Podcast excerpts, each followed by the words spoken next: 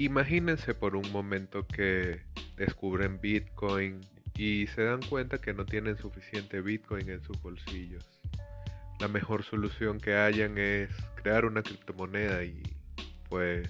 sobre eso se trata este podcast. ¿Cuáles son esos argumentos que suelen esgrimir los shitcoiners para justificar la creación de un nuevo criptoactivo, una nueva criptomoneda, una nueva shitcoin para que ellos puedan acumular más Bitcoin? Esto es lo que diría un shitcoiner.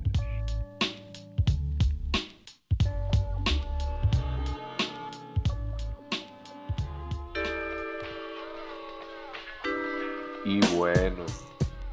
¿cómo les va? ¿Cómo les va? ¿Cómo les va? ¿Cómo les va? Volviendo, retomando los capítulos de lo que vive un shitcoiner. Y bueno, en este capítulo vamos a hablar sobre un tema que está bastante en boga actualmente porque hemos estado atacados por bueno, el, creciente impacto del coronavirus en el, en el planeta, en la economía mundial, pero también Bitcoin ha sufrido un importante declive en su precio, entonces por allí este tema que trataremos hoy ha cobrado bastante relevancia. Hablaremos de la muerte de Bitcoin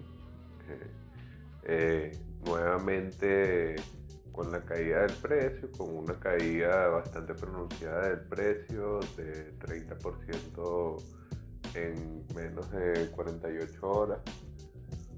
Esta idea de que Bitcoin falló, de que Bitcoin fracasó, de que ya no es el oro digital, de que ya no es un safe haven o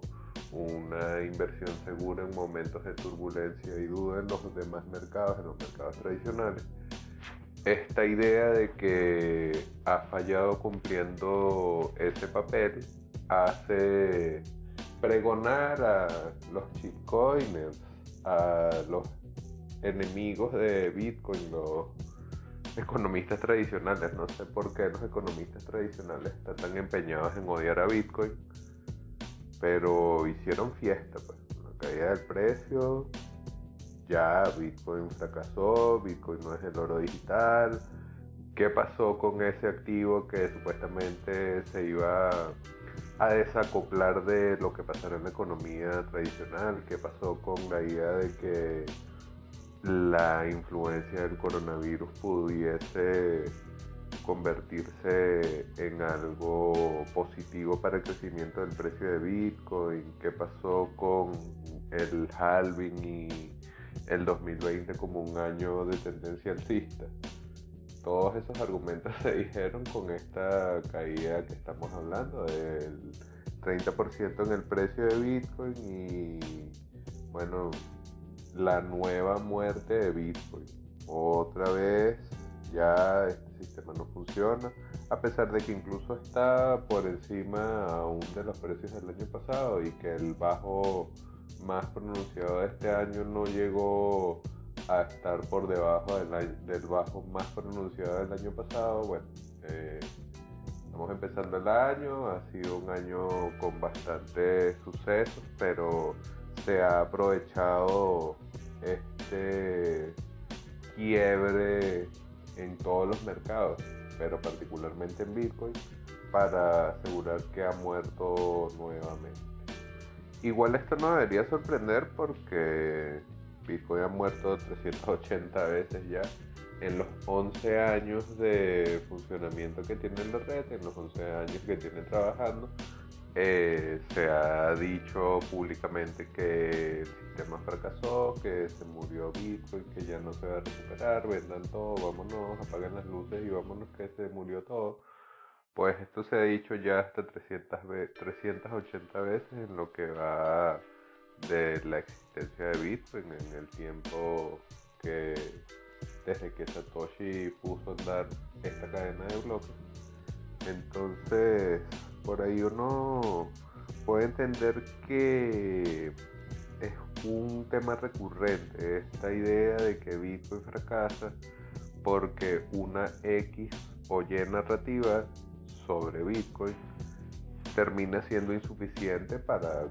el comportamiento de este activo en la realidad económica del mundo. Pensemos por un momento en la influencia en la economía que está teniendo el coronavirus, en las consecuencias económicas que puede traer a largo plazo la idea de que la economía global se detenga completamente, se retraiga y los gobiernos empiecen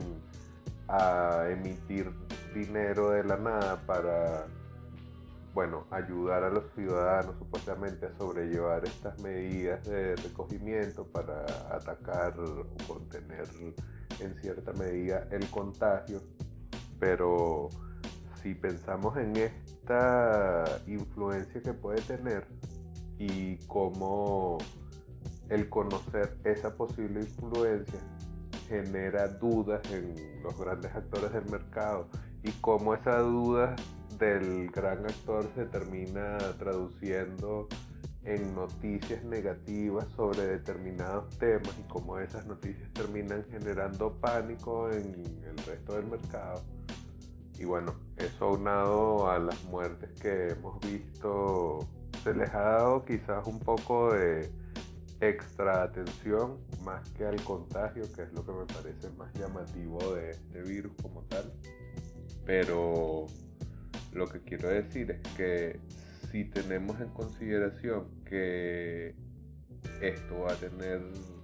una serie de consecuencias que no podemos medir y que generó un importante pánico en el mercado, es bastante difícil que a pesar de que Bitcoin tenga 11 años funcionando, puede a comportarse como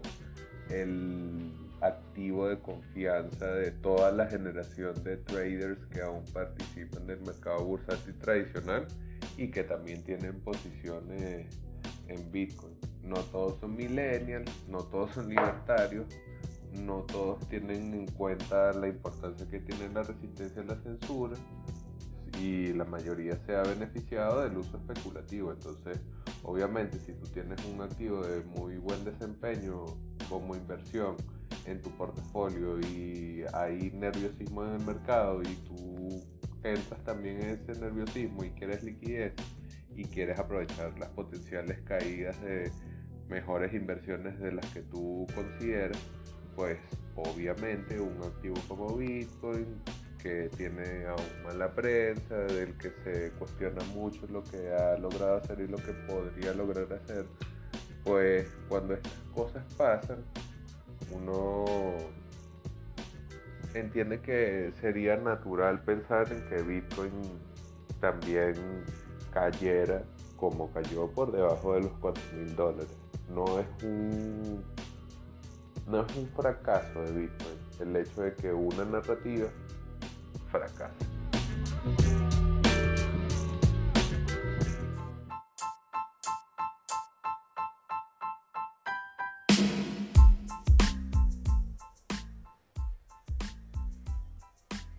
¿Cuántos libros de Bitcoin se han escrito?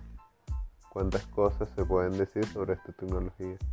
Inventemos Bitcoin es un libro escrito por Jan Pritzker en donde podrás obtener información de calidad, concisa y directa sobre esta tecnología.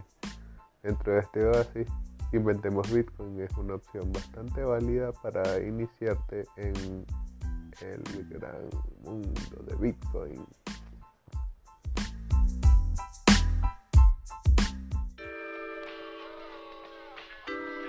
Entonces un poco el argumento es que como una determinada X narrativa sobre lo que es o lo que hace o el objetivo de Bitcoin fracasa, generalmente este fracaso se toma como un fracaso de Bitcoin como sistema, pero ese argumento es insuficiente porque cualquier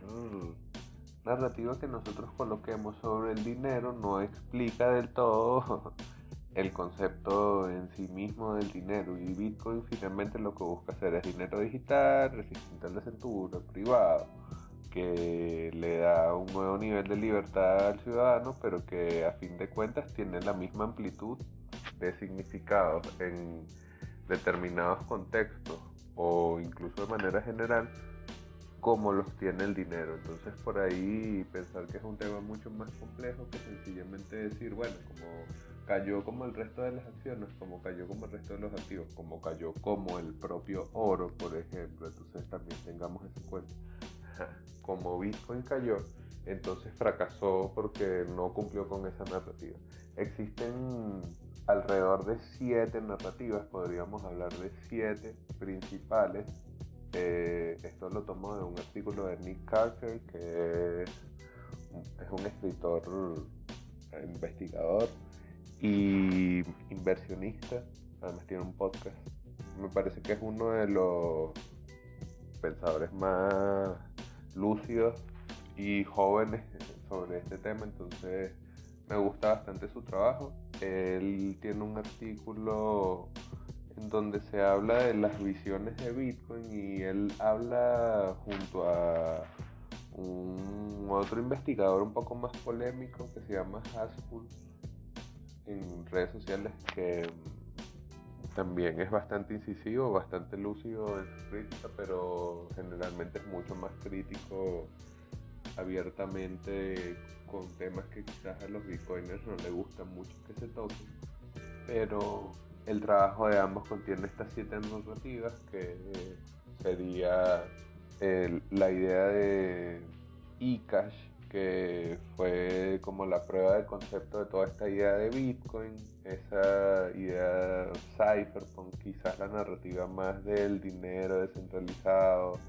y cómo alcanzar a través de el dominio técnico, crear un dinero que prescinda de las terceras partes de confianza.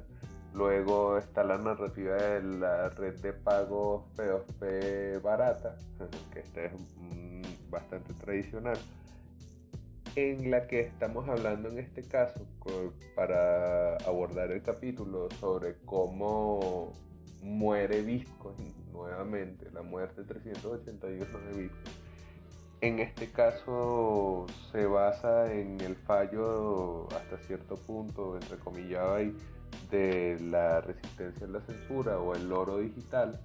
porque supone que un activo que no puede ser confiscado por el Estado en un escenario de vigilancia digital en donde cualquier activo pueda ser confiscado eh, tiene una gran mm, valoración potencial. Pudiese tener entonces ahí en una base de la especulación del mercado con respecto al posible precio de Bitcoin y es esta la que se supone que se rompe con esta caída del precio. También una narrativa bastante popular es la privacidad y la anonimidad de Bitcoin, el dinero de la Darknet.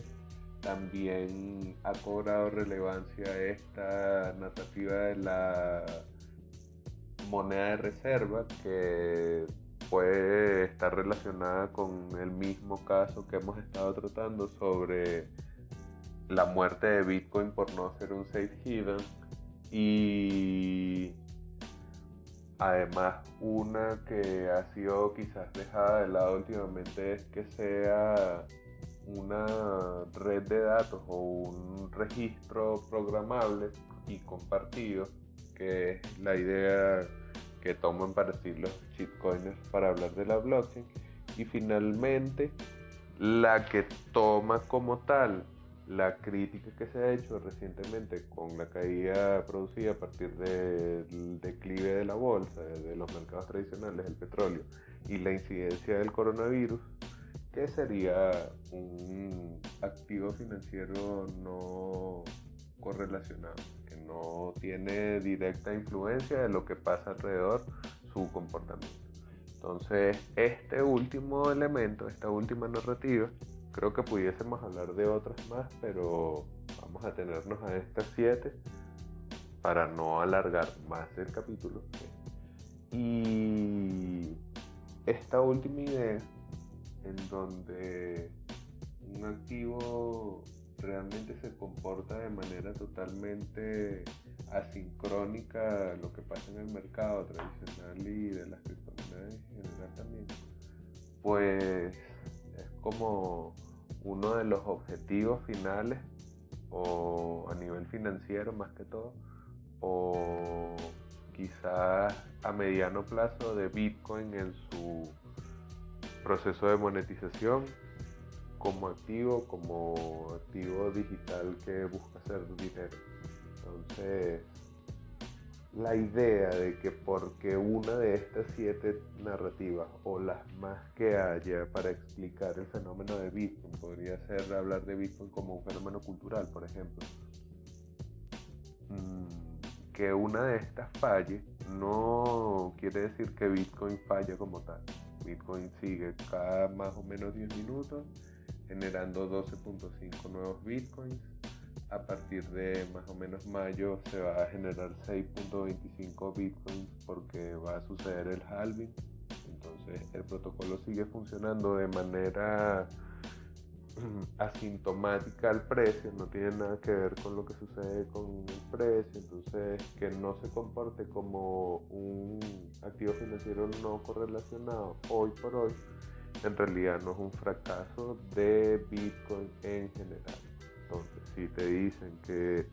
esta caída del 30% del precio de Bitcoin significa su muerte definitiva, pues seguramente estarás hablando con un chico.